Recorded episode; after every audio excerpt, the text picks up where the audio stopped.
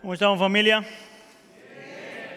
Sean todos bienvenidos a la Iglesia del Pueblo y sean todos bienvenidos a la semana número 4 en esta celebración de Adviento. Como iglesia ha sido nuestra tradición ya por varios años eh, hablar de cuatro temas en toda nuestra, en, en nuestra época de Navidad. Hablamos de la esperanza, del amor, del gozo y hoy estamos hablando del último de esos temas que es la paz. Y para eso vamos a estar mirando el libro de Filipenses capítulo 4 Ah, de los versículos 4 al 9. Filipenses capítulo 4, de los versículos 4 al 9. Si tiene su Biblia, por favor vaya ahí. Si no, vamos a poner los versículos en la pantalla. Le voy a pedir que por favor se ponga de pie para la lectura ah, de la escritura. Filipenses capítulo 4, versículos 4 al 9. Si está aquí todavía conmigo, diga, aquí estoy. La escritura dice así. Regocíjense en el Señor siempre. Otra vez lo diré, regocíjense. La bondad de ustedes sea conocida de todos los hombres, el Señor está cerca. Por nada estén afanosos, antes bien, en todo, mediante oración y súplica con acción de gracias, sean dadas a conocer sus peticiones delante de Dios. Y la paz de Dios que sobrepasa todo entendimiento guardará sus corazones y sus mentes en Cristo Jesús. Versículo 8. Por lo demás, hermanos, todo lo que es verdadero, todo lo que es digno, todo lo que es justo, todo lo que es puro, todo lo que a todo lo amable, todo lo honorable, si hay alguna virtud o algo que merece elogio, en esto mediten. Lo que también han aprendido y recibido y oído y visto en mí, esto practiquen y el Dios de paz estará con ustedes. Esta es la palabra del Señor. ¿Se pueden sentar? El día de hoy le estoy haciendo al texto las mismas tres preguntas que le hice al otro texto la semana pasada. ¿Qué es la paz? ¿Cuánto la necesitamos y cómo la conseguimos? ¿Qué es? ¿Cuánto? Ah, ¿Por qué es necesaria? Vamos a poner y cómo conseguirlo. Ah, vamos entonces con la primera pregunta. ¿Qué es la paz? Ahora, ¿Por qué empezar tratando de definir lo que la paz a la luz de la Biblia, en mi entendimiento, es y no es? Parte de la razón por la que quiero empezar definiendo lo que la Biblia habla como paz es porque el concepto de paz no es algo que solamente los cristianos hablan, no es un mensaje que solamente los cristianos ah, tienen. Ah, por lo general, este concepto de paz es popular. Es popular no solamente en el cristianismo, pero es popular en otros grupos cristianos, es popular en otras ah, filosofías de vida y también es popular aún para el mundo secular. Entonces, por lo general, cuando la gente define paz, utiliza frases como la paz es la ausencia de la hostilidad o la ausencia de la, de la violencia. La paz se puede describir para mucha gente como la ausencia de problemas o sufrimiento. Pero también se puede describir como no solamente la ausencia de algo, pero la presencia de algo, la presencia de libertad, la presencia de armonía, la presencia de gozo. Todas estas palabras y expresiones describen cómo el mundo mira la paz. Ahora, yo no creo que esa definición es muy ajena al cristianismo. En realidad yo pienso que el cristianismo podría también describir la paz de esa forma. La razón por la que digo eso es porque cuando en Lucas capítulo 2 se anuncia al Señor Jesús, acaba de nacer y el Señor Jesús se anuncia, dice, gloria a Dios en las alturas y en los cielos y en la tierra, paz. Aquellos a quienes descansan en su favor. La pregunta entonces es esta. Si el concepto de paz no es algo que solamente los cristianos hablan o la Biblia habla, ¿cuál es la diferencia entre la paz del creyente y la paz de todos los demás que no son creyentes. Si la paz es un concepto que no es solamente para los cristianos, pero que es un concepto general para la humanidad, que todo el mundo sabe que quiere paz y todo el mundo necesita paz, entonces ¿cuál es la diferencia entre la definición de la paz que la Biblia habla y la paz que el mundo habla? Porque la diferencia entonces radica en por qué vino Cristo Jesús. Si la paz se puede conseguir, esa paz se puede conseguir sin Cristo, entonces ¿para qué vino? Escucha acá.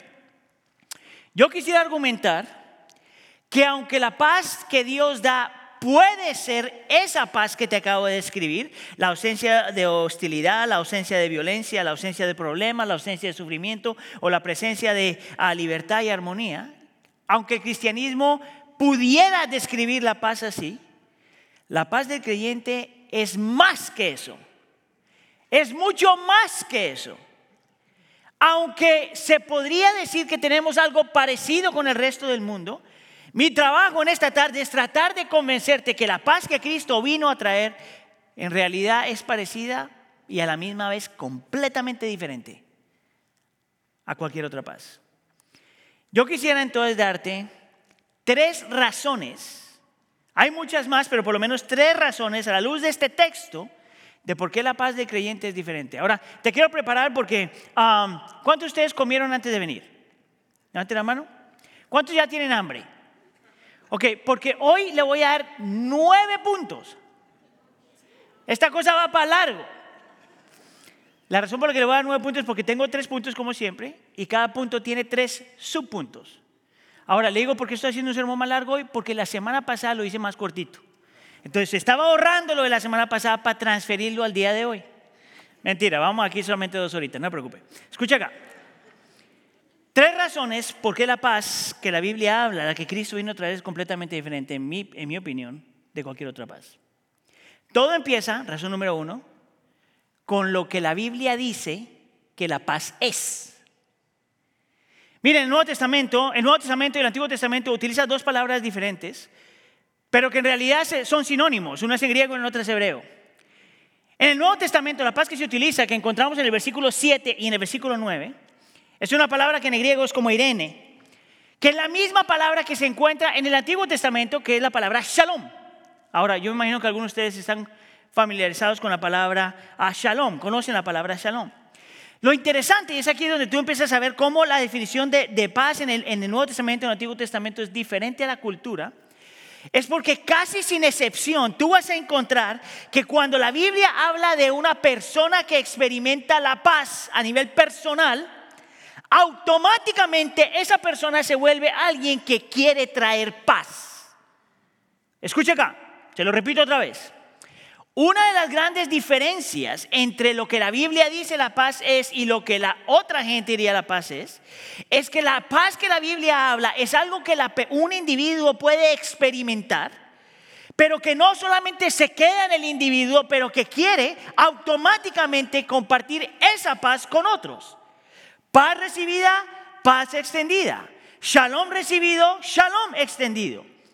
Ahora, bien interesante que hay diferentes palabras en, la Biblia que te dan una descripción de, lo que, de qué es lo que produce esa paz. Entonces, por ejemplo, la paz en la Biblia puede hablarse de alguien que tiene, experimenta un sentido de integridad, un sentido de totalidad, un sentido de bienestar, un sentido de haber sido restaurado, una persona que ha sido reconciliada, una persona que ha sido, entre comillas, arreglada, una persona que ha sido completamente eh, restaurada. Lo interesante entonces es que cada vez que mira la palabra paz a lo largo de la Biblia, te das cuenta que es algo que la persona experimenta, la persona experimenta la paz de Dios y se vuelve gente de paz para con otros.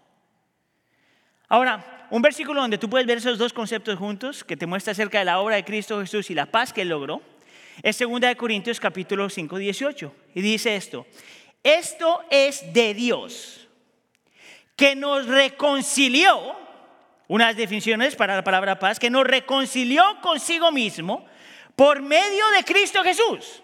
Que por la obra redentora de Cristo Jesús en la cruz del Calvario nosotros tenemos paz para con Dios, diría Pablo en Romanos.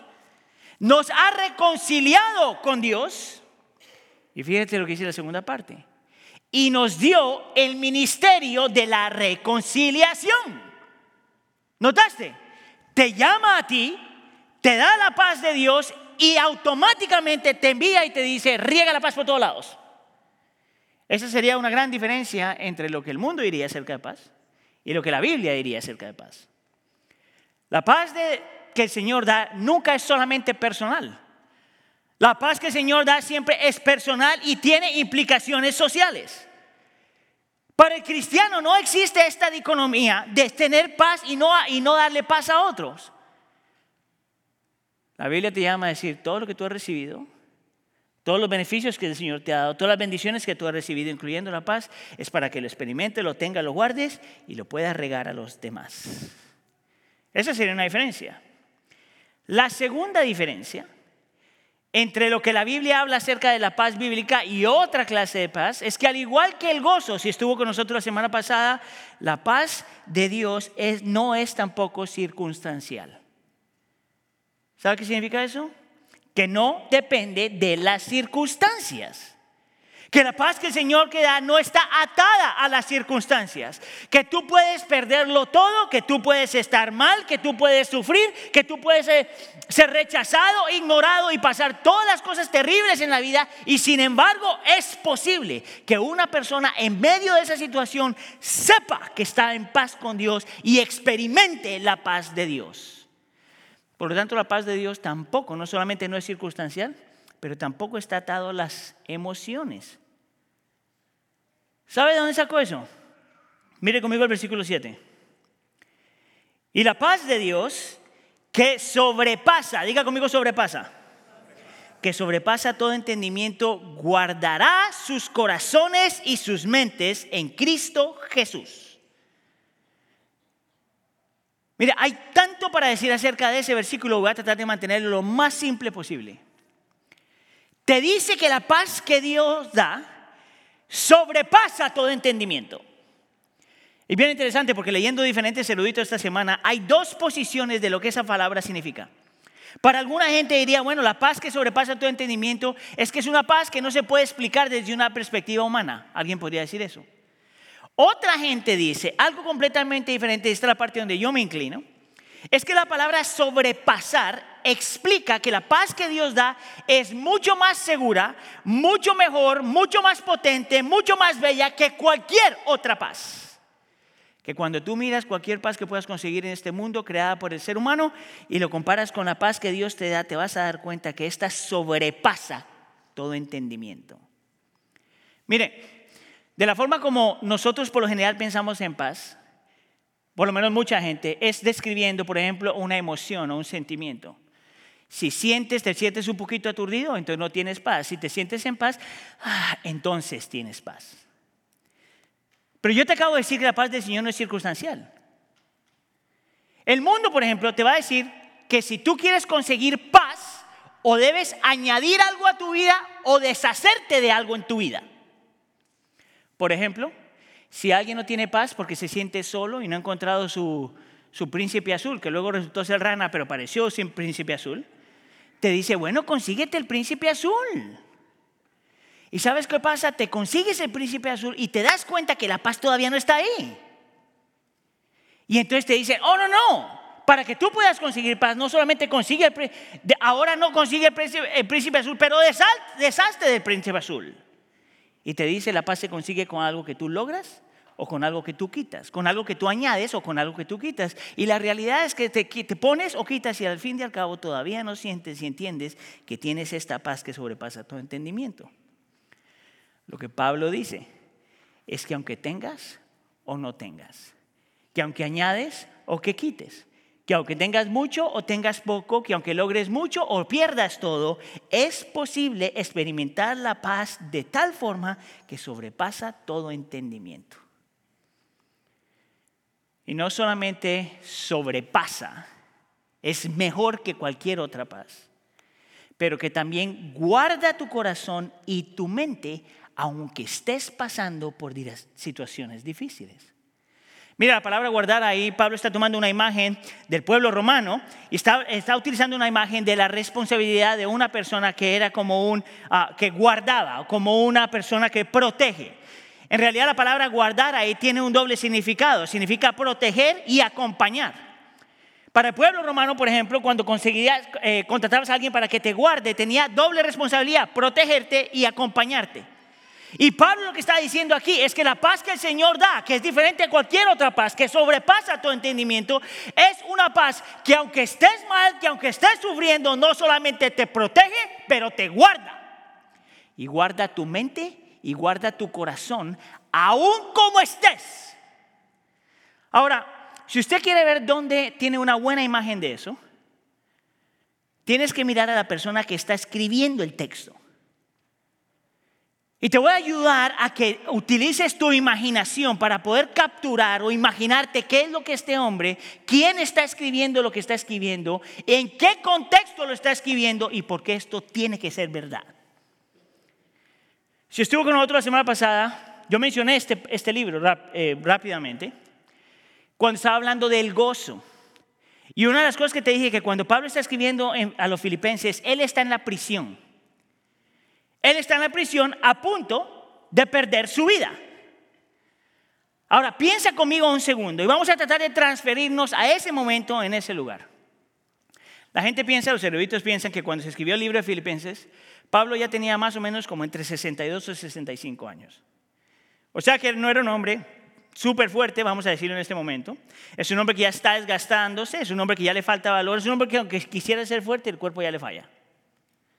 Se podría decir que es un hombre físicamente débil para este punto. Ahora, si usted tiene 60 años, no se ofenda, porque eso es verdad. Para allá voy yo, no se preocupe, usted me lo va a recordar. Escuche acá. Tienes un hombre entonces de 65 años, más o menos, que está en una prisión que no parece en nada a las prisiones que tenemos hoy.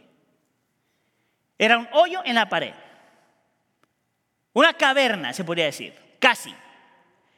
Y de la forma que tenían a un preso como este, era atándole, ¿verdad? Poniendo una cadena del brazo o la pierna a la pared.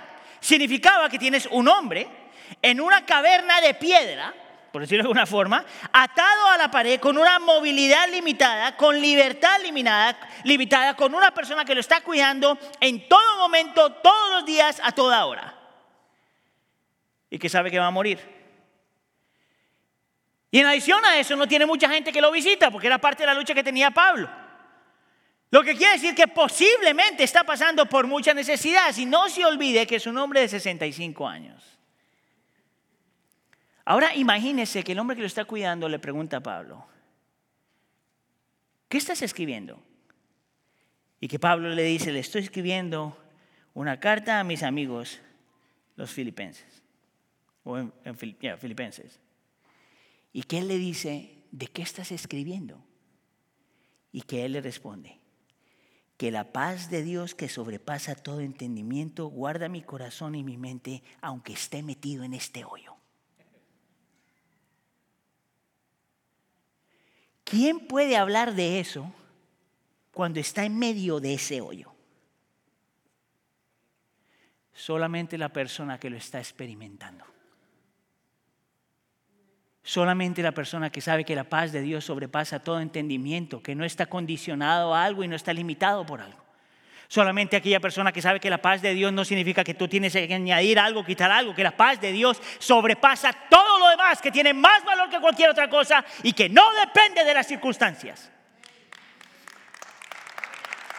Mire, la paz de Dios no solamente es personal y a la misma vez social, y no solamente no está atada a las circunstancias, sino te, te explica por qué no está atada a las circunstancias y por qué tiene este efecto. Razón número tres, porque la paz de Dios, al fin y al cabo, es divina. Versículo 9. Y el Dios de paz estará con ustedes. Note que en el versículo Dios, en el versículo 7, Pablo habla de la paz que Dios da. Y en el versículo 9 él habla de que Dios es Dios de paz. Te dice que el Señor no solamente te da paz, pero que Él te da de lo que Él es. Que donde Él está hay paz, aunque lo sientas o no lo sientas. Que su paz no está condicionada a nadie porque donde Dios está, la paz está. Que la paz de Dios te envuelve todo tu ser envuelve tu mente, envuelve tu corazón y por lo tanto envuelve tu voluntad. Que la paz de Dios es completamente diferente a cualquier otra cosa. ¿Cómo alguien puede escribir esto cuando sabe que va a morir? ¿No te parece que tú necesitas esa paz hoy? ¿Cuántos de ustedes necesitan paz? Levante hermano. ¿Cuántos de ustedes no necesitan paz para orar por usted? Una vez más, yo dije esto la semana pasada, pero una de las razones por las que yo pienso que todos los años tenemos que hablar de los mismos temas es porque todavía estamos luchando con esto. Ahora, yo te doy una explicación más o menos de lo que la paz de Dios es. Ahora quiero responder a la pregunta, ¿por qué es tan necesaria? ¿Por qué es que el ser humano no puede vivir sin esto? ¿Y por qué es que los creyentes no pueden vivir sin esto? Y de los versículos 4 al 6 te voy a dar tres cosas que entiendo que aparecen en el texto que Pablo explica en este contexto por qué la paz es tan necesaria. Mire lo que dice en el versículo 4. Él dice, regocíjense en el Señor siempre. Versículo 5, la bondad de ustedes sea conocida por todos los hombres. Y versículo 6, por nada estén afanosos. Tres imperativos, tres mandamientos. Regocíjense, que la bondad sea conocida y no se pongan, no sean afanosos por nada. Ahora, note las frases, regocíjense siempre. Escuche acá, no que se regocijen de vez en cuando, no que regocijen cuando le dan un aumento, no que regocijen cuando la esposa y el esposo se porta bien, no que regocijen cuando los niños se portan bien, no que regocijes cuando tiene buen trabajo y cuando todo sale bien. Dice, regocíjense cuando, siempre. ¿No te llama eso la atención? Dice que la bondad de usted sea conocida a todos los hombres. Mire, que su bondad no sea solamente conocida contra su esposo cuando se porta bien o su esposo cuando se porta bien. Que tu bondad no sea solo conocida con tus amigos o tus amigas. Que tu bondad no sea conocida con la gente que te cae bien, o que huele bien, o que trabaja bien. Te dice que tu bondad sea conocida de todos. ¿No te llama eso la atención? Y luego dice que no estés afanoso por nada. Que no estés afanoso cuando te va bien o cuando te va mal. Que no estés afanoso cuando las cosas tienes un buen amigo o un mal amigo. Que no estés afanoso cuando todas las cosas van de acuerdo a los planes que tú tienes. Te dice que no estés afanoso por nada. Mire, no más en esos versículos tenemos aquí como para gastar otras tres horas pensando nomás en esos versículos. Yo quiero hacerte una pregunta. ¿Por qué Pablo da estos imperativos de la forma que lo da? Y yo quisiera invitarte a que tú consideres, cuando tú miras las, cartas de Pablo, te vas a dar cuenta que Pablo, casi sin excepción, cuando da un imperativo, cuando da una regla, cuando da un mandamiento, da el imperativo porque su audiencia tiene la tendencia a luchar con ese imperativo. En otras palabras, Pablo está hablando de esto, está hablando de la gente que tenga gozo, que sean bondadosos y que no sean afanosos porque la audiencia que él tiene, igual que nosotros, lucha con esas tres cosas y te va a mostrar que esas tres cosas son una evidencia. Hay mucho más, pero estas tres cosas son una evidencia de nuestra falta de paz. Mire, si tú quieres saber por qué Pablo siempre utiliza cosas así, imagínate es la misma razón, por ejemplo, que usted va a algún lugar y tú encuentras una señal que te diga que no hagas algo. ¿Usted ha visto eso? Por ejemplo, tú vas a algún lugar y de vez en cuando ves ah, un conector de electricidad, una cosa de esas, y ves un, cuadrito que dice a la par, no metas el dedo aquí porque te vas a electrocutar. ¿Usted ha visto eso? ¿Por qué crees que eso está ahí? Porque alguien ya metió el dedo ahí. ¿Usted ha ido al aeropuerto? Cuando van al aeropuerto está la cosa de donde pasan las maletas y que dice, no te sientes aquí. ¿Por qué te dice eso? Porque alguien ya se sentó ahí y se raspó todo el trasero de aquí para allá. Pablo está haciendo algo muy parecido a eso. Pablo está diciendo, tengo que recordarte estas tres cosas. Tengo que recordarte el gozo, el practicar la bondad y el no estar afanado porque son las tres cosas que por las cuales tú todavía necesitas mucha paz. Ahora entonces vamos a hablar de cada una de esas. Mis otros tres puntos dentro del segundo punto. ¿Por qué hablar del gozo? Ahora mire, yo no voy a hacer otro sermón del gozo porque eso fue la semana pasada. Pero yo quiero que tú veas que Pablo hace una conexión entre el gozo y la paz. En otras palabras, que la persona de paz tiene gozo y la persona de gozo es porque tiene paz. ¿Te acuerdas que la semana pasada yo te decía que Martin Lloyd Jones decía alguna vez que él, para él, una de las evidencias más grandes del cristianismo es el gozo? Que si tú quieres saber si estás caminando en paz y con la paz de Dios, tienes que mirar cuánto gozo tienes en tu vida, porque estas dos cosas son completamente inseparables. Y que si no lo tienes, es esa la razón por la que nosotros estamos amargados o enojados o tristes o perdemos la esperanza. Es más, déjenme lo empujo un poquito más. Porque yo estoy convencido, es simplemente mi opinión, que esto es extra bíblico. Pero yo estoy convencido que parte de la razón por la que, una de las razones por la que el cristianismo ya ha perdido su, entre comillas, efectividad en el mundo moderno, la razón por la que el cristianismo no sigue creciendo en el mundo moderno, de la forma que lo ha hecho en otros años, tiene que ver mucho con lo que la gente ve en la vida del creyente. Mire, si usted lee cualquier libro acerca de la iglesia en el, primer siglo, te vas a dar cuenta que lo que hacía el cristianismo especial es que todo el mundo podía ver algo diferente en los creyentes.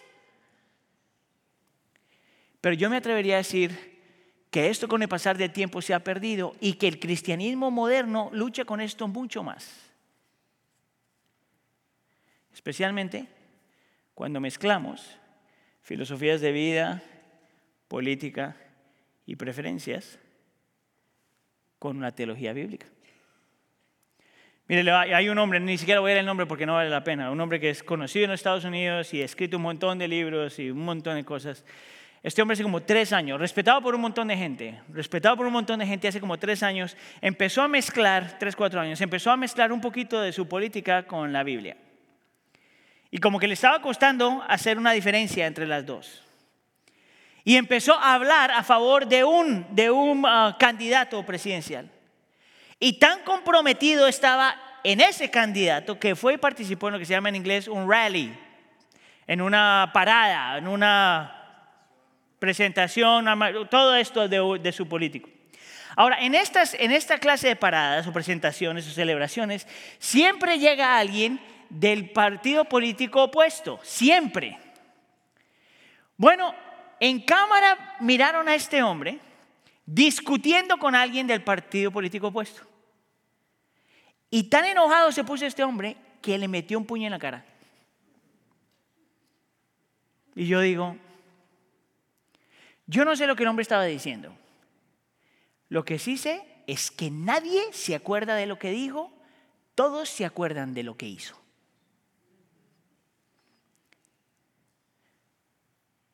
¿Tú sabes por qué tu gozo es tan importante? Porque muchas veces la gente se acuerda más de lo que tú muestras que lo que tú dices. Tú sabes que estás luchando con tu paz porque estás luchando con tu gozo. Y sabes que estás luchando con tu gozo porque estás luchando con tu enojo, con tu ira, con todo lo que hace daño, te hace daño a ti y hace daño a los demás. ¿Ves por qué se necesita la paz? Y no solamente necesita la paz porque estamos luchando con el gozo, pero necesitamos la paz porque también estamos luchando, que se podría traducir como la bondad o la gentileza. Es la misma palabra. Que es bien interesante porque la palabra bondad se puede traducir de dos formas. Se puede traducir como gentileza o ser gentil o amable o a la misma vez se puede traducir como tolerar o ser paciente. Es la misma palabra. Y yo quisiera argumentar que parte de la razón por la que Pablo dice que nosotros necesitamos la paz hoy más que cualquier otro momento es porque también estamos luchando con la bondad, con la gentileza, con la amabilidad, con la tolerancia y con la paciencia.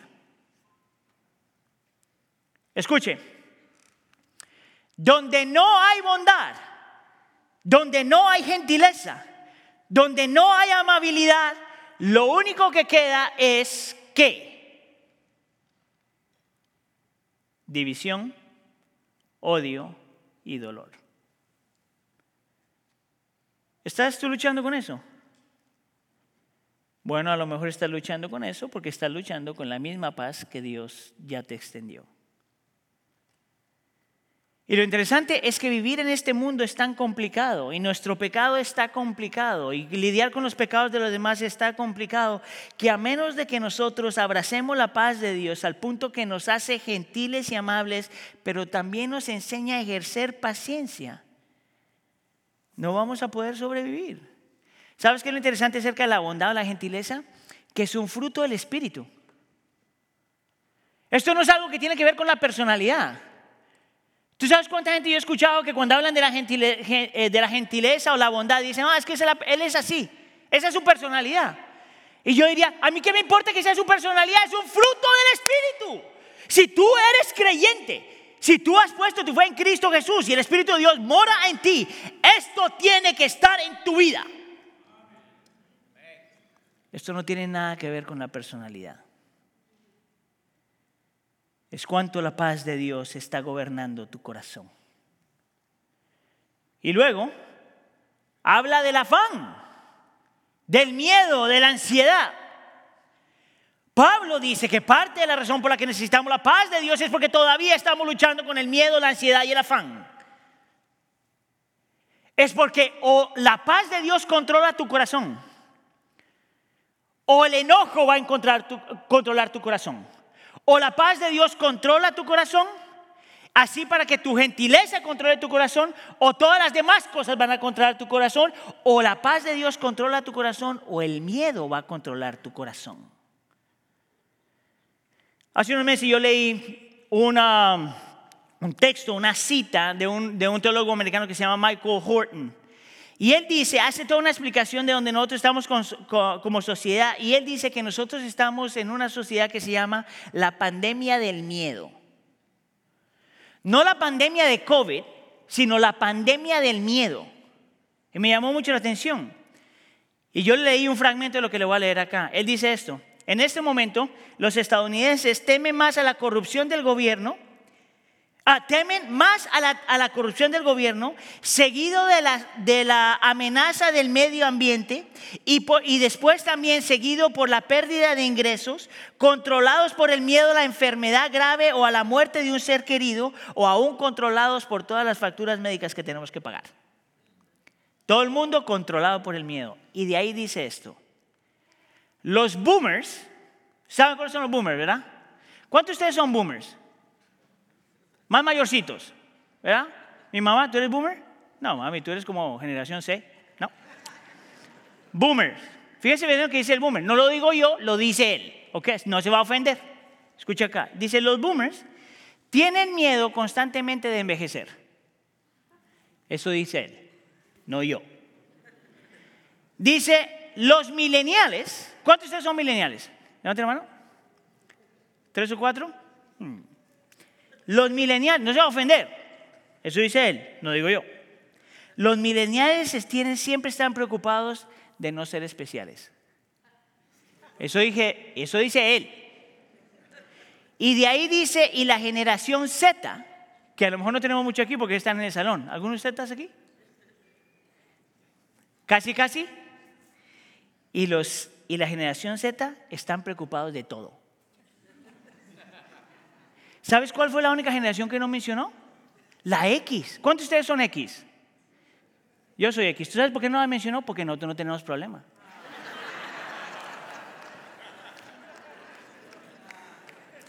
O que tenemos tantos problemas que no se pudo meter aquí. Mira acá.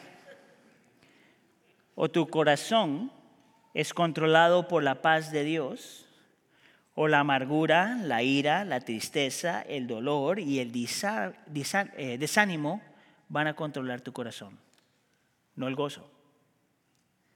O la paz gobierna tu corazón, o la aspereza, la impaciencia, la falta de autocontrol gobernará tu corazón y no la gentileza. O la paz gobierna tu corazón, o el sufrimiento y las luchas de la vida producirán desánimo y no podrás resistir. O la paz de Dios controla tu corazón, o el miedo gobierna tu corazón y no la paz. ¿Ves tú por qué no podemos vivir sin esto? ¿Ves tú por qué la paz de Dios es tan importante? Porque no puedes sobrevivir sin esto. Ahora, hay algo que yo quisiera que tú medites por un par de segundos nada más. Si te das cuenta, esas tres cosas que hablamos, el gozo, el miedo y la gentileza, la bondad, son, no son problemas de comportamiento solamente, son problemas del corazón. ¿Te diste cuenta de eso? El miedo está en el corazón. La falta de bondad está en el corazón. El gozo o el no gozo está en el corazón. Ahora, yo no sé si esta es tu experiencia, pero cuando yo estoy luchando con el corazón, cuando alguien me da una orden, a lo mejor eso modifica mi comportamiento, pero no cambia el corazón. Por lo tanto, ¿por qué Pablo dice, regocíjese siempre en el Señor? Y yo diga, oh, oh, ok, ahora me voy a regocijar. ¿Funciona así? O que Pablo diga, ah, la bondad de ustedes sea conocida por todos los hombres y que yo diga, oh, ok, ahora voy a ser bondadoso. ¿Funciona así? O que Él me diga, no tengas miedo de nada. Y que yo diga, oh, ok, ahora no voy a tener miedo de nada. ¿Funciona así? Es por eso que yo le tengo muy poquita fe a la gente que me trata de ayudar y lo único que me dice es, son estas técnicas que tienes que poner en práctica.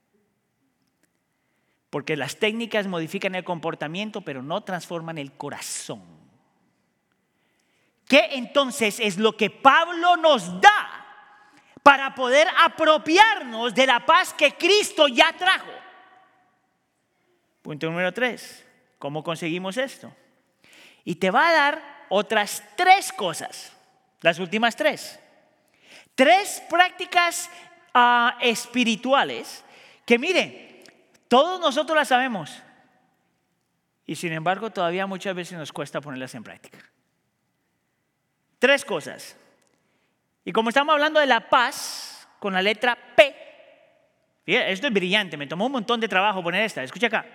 Como estamos hablando de la paz con la letra P, te voy a dar tres prácticas para poner en práctica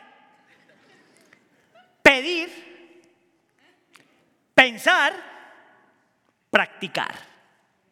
Brillante, ¿ah? Por favor, déme crédito. Pedir. Versículo 6. Por nada estén afanosos antes bien en todo, mediante oración y súplica con acción de gracias, sean dadas a conocer sus peticiones delante de Dios. Versículo 7. Y, diga conmigo, y. La paz de Dios que sobrepasa todo entendimiento guardará sus corazones y sus mentes en Cristo Jesús. Mire, yo he estado diciendo una frase constantemente, que nosotros, si usted es creyente, si usted ha puesto su fe en Cristo Jesús, la paz que usted está, por la cual que está tratando de conseguir, no es que esté tratando de conseguirla ni de comprarla, está abrazando la paz que Cristo ya ganó, por eso utiliza la frase en Cristo Jesús. Pero nota que él dice que la forma, una de las formas en que nosotros nos apropiamos de la paz que Cristo ya extendió es por medio de la oración, aprender a pedir. ¿Tú sabes por qué Pablo dice eso? Porque cuando las cosas se ponen complicadas y cuando estás luchando y cuando tienes dolor y cuando tienes pena, lo primero que se te olvida es esto, que Dios es Dios y tú no. Lo primero que se nos olvida es que Dios todavía es Dios. Que es un Dios al cual sabe cuáles son todas mis luchas y mis miedos y por eso yo puedo orarle a Él y que mi Dios es un Dios que sabe cuáles son todas mis necesidades y por eso puedo suplicarle a Él. Pero escucha acá, que no solamente yo oro y suplico, pero que cuando lo hago, lo hago con acción de gracias. Escucha acá, iglesia. Note que Él no dice que tenemos que hacer oraciones de dar gracias esas son otras oraciones. No hay ningún problema con eso. La Biblia está llena de eso. Pero en este texto, Pablo nos invita para apropiarnos de la paz que Cristo Jesús ya nos regaló, a orar o a pedir con acción de gracias. ¿Cuál es la diferencia? Eh, ok, le voy a decir. Escucha. Orar con acción de gracias significa esto que tú traes lo que tienes que traer enfrente del Señor. Que tú traes tus luchas, traes tus penas, traes tus uh, planes, traes tus deseos, traes frente a Él todo lo que tú quieres que Él haga en tu vida. O haga por ti, o haga a tu favor. Pero nosotros oramos dándole gracias, con acción de gracias, porque sabemos que independientemente como Dios responda, que si te da lo que le estás pidiendo o si no te lo da. Que si te responde lo que estás pidiendo o no te lo responde. O que si te da más de lo que le estás pidiendo o no te da nada. Nosotros podemos orar con acción de gracias porque sabemos que porque Dios es bueno y, y, todo lo que va es de acuerdo a sus propósitos, sabemos que en medio de nuestra oración y lo que Él permita o lo que Él traiga o lo que Él imponga o cualquier otra cosa, siempre tiene un mismo fin. Que todo en tu vida le va a dar gloria a Él y es por tu propio bien. Que aunque no lo sientas, todo lo que el Señor trae permite o te lleva a hacer, siempre le da gloria a Él y es por tu propio bien. ¿Tú sabes por qué nosotros le damos gracias a Dios en medio de eso? Porque si Dios es bueno y todo le da gloria a Él y todo es por tu bien, entonces podemos estar en paz independientemente de cómo Él responda. Todo. Todo lo que el Señor trae te da. Todo lo que el Señor permite, las cosas que, aún las cosas que duelen, son para su gloria y nuestro bien. Miren, cada que mi familia pasa por algo, este versículo se vuelve una realidad en mi vida. Porque en el momento de la lucha yo no lo puedo ver. En el momento de la lucha yo pido y yo oro y yo suplico.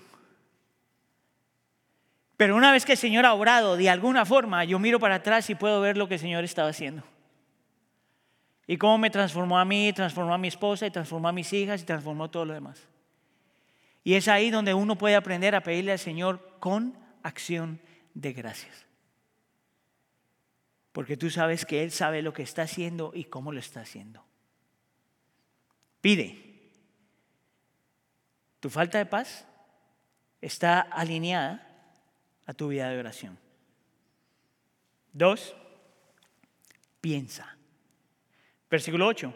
Todo lo que es verdadero, digno, justo, puro, amable y honorable, si hay alguna virtud o algo que merece elogio, en esto medita.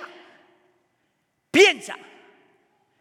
Contrario a la opinión pública, cuando tú estás luchando, no, no vacíes tu mente, no, no trates de distraerte, no pretendas que nada está pasando, no utilices alguna cosa para ahogar tus penas.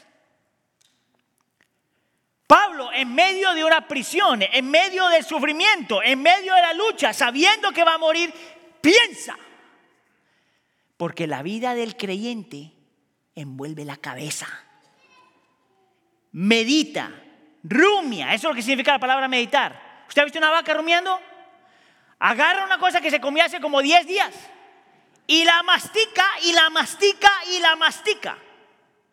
Y Pablo dice, en medio de toda tu lucha, Piensa, medita en todo. ¿Quién es Dios? ¿Cómo es Dios? ¿Qué le gusta? ¿Qué no le gusta? ¿Cuáles son sus promesas? ¿Cuáles son sus mandamientos? El carácter de Dios, la naturaleza de Dios. Y entre más meditas y entre más piensas y entre más, más masticas, la realidad de la vida se pone en el lugar correcto. Y la imagen de Dios se eleva en tu corazón. Y la paz de Dios que sobrepasa todo entendimiento guarda tu mente y tu corazón aún en medio de la lucha. Pide, piensa y por último, practica. Mire, déjame leer el versículo, versículo 9. Lo que también has aprendido y recibido y oído y visto en mí, esto practiquen y el Dios de paz estará con ustedes. Bien interesante, porque nos llama a la obediencia. Y Pablo hace una conexión entre la paz de Dios y la obediencia, o el Dios de paz y la obediencia. Y tú dirías, ¿por qué Pablo pone la obediencia como algo que nos da paz? Mira, y esto es simplemente mi opinión. Pero a mí me parece que parte de la razón por la que Pablo manda a la gente a obedecer a Dios es porque tú fuiste creado para obedecer a Dios.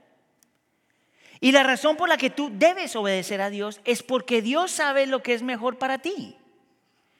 ¿No te acuerdas lo que pasó en Génesis capítulo 3? Satanás le está diciendo a Adán y Eva, mira, el Señor te está poniendo reglas porque quiere que seas miserable. Pero en realidad el Señor te pide cosas porque es lo mejor para ti, es lo que le da gloria a Él y es lo mejor para ti.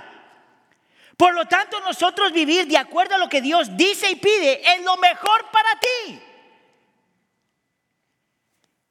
Y viviendo con lo que es mejor para nosotros, también trae paz. Pedir, pensar y practicar. Hay una mujer um, que se llama eh, Johnny Erickson Tara. Es una mujer que por 50 años um, eh, vive con una parálisis del cuello para abajo. Por más de 50 años. Ah, eh, todo lo que ella escribe yo recomiendo. Es, una mujer que es tremenda en su relación con el Señor. Ella es conocida por una frase que su pastor le dio. ¿Qué dice esto? Ponga atención. Dios permite lo que odia para lograr lo que ama. Dios permite lo que odia para lograr lo que ama. Y esta mujer con su parálisis, luchando con el Señor, no sabía cómo lidiar con la realidad de que estaba paralítica. Y empezó a buscar al Señor, buscar al Señor, buscar al Señor y a pensar, pensar. Y por meses ella y su pastor empezaron a tomar cada una de esas palabritas.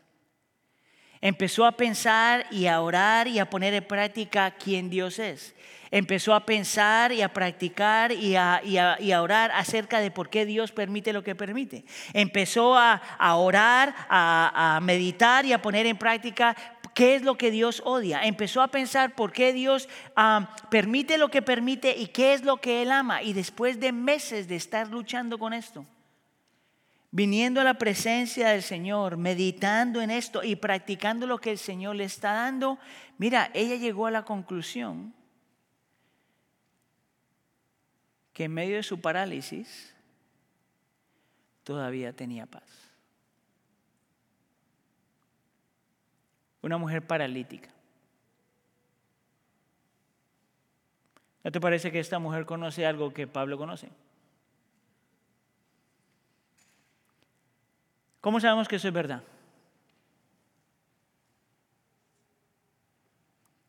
¿Cómo sabemos que esta paz, que es de Dios, que viene del Dios de paz, es verdad para nosotros? Bueno, yo te lo he dado todo a lo largo del sermón. Nosotros sabemos que eso es verdad porque esa es la razón por la que Cristo vino. Y es la razón por la que Cristo fue a la cruz del Calvario. Y es la razón por la que perdió su paz, cambió su paz por la ira de Dios. Y es la razón que soportó el oprobio. Y es la razón por la que fue humillado. Y es la razón por la que se quedó solo. Y es la razón por la que dijo, Padre, ¿por qué me has abandonado? ¿Te acuerdas de esa frasecita? Dios permite lo que odia para lograr lo que ama. Piensa en esa frase y la cruz del Calvario. Nadie puede decir que Dios el Padre amó la cruz del Calvario. Nadie puede decir que Cristo amó la cruz del Calvario. Mira lo que la cruz significa. Ira de Dios, juicio, odio, pecado. Y sin embargo, Dios permitió que su Hijo fuera a la cruz del Calvario, que lo odiara, no a Cristo, pero la obra de cruz de, eh, lo que Cristo tuvo que pasar para lograr lo que amaba. ¿Tú sabes lo que él amaba? Tú. Por eso estás aquí. Abraza la paz que el Señor ya te dio. Amén. Oramos.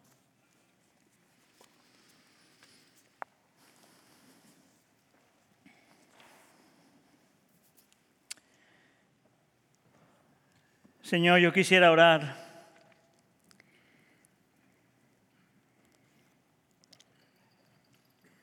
el versículo 4 sobre nosotros, Señor. Que sobre nuestra vida, Señor, el gozo del Señor siempre esté. Que nuestra bondad para con los demás siempre esté. Y que no estemos afanosos por nada.